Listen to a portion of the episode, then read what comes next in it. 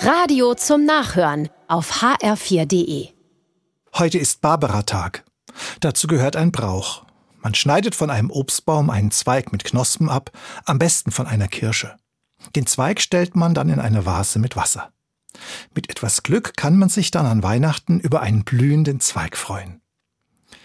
Der Brauch mit den Barbara-Zweigen geht zurück auf eine alte Legende aus der Zeit der römischen Kaiser.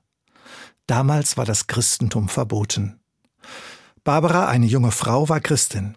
Sie ließ sich aber nicht entmutigen, trotz Verfolgung, und blieb ihrem Glauben treu.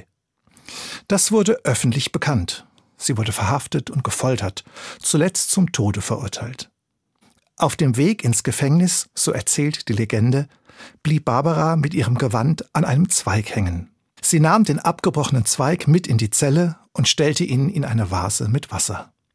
Wenige Wochen später, gerade an dem Tag, als das Todesurteil vollstreckt wurde, soll der Zweig aufgeblüht sein. Barbara sah ihren Tod nicht als das Ende an, sondern als den Beginn eines neuen Lebens bei Gott. In dem blühenden Zweig konnte sie ein Zeichen sehen, dass ihr Leben in Gottes Ewigkeit neu aufblühen wird. Für die junge Frau war das ein starker Trost in ihren letzten Stunden. Ich habe mir heute von einem Kirschbaum drei Zweige abgeschnitten und sie für eine Nacht ins Eisfach gelegt. Denn Barbara-Zweige brauchen winterlichen Frost, bevor sie aufblühen. Die Zweige werde ich dann in lauwarmes Wasser stellen, damit sie meinen, es sei Frühling und hoffentlich in voller Pracht an Weihnachten aufblühen.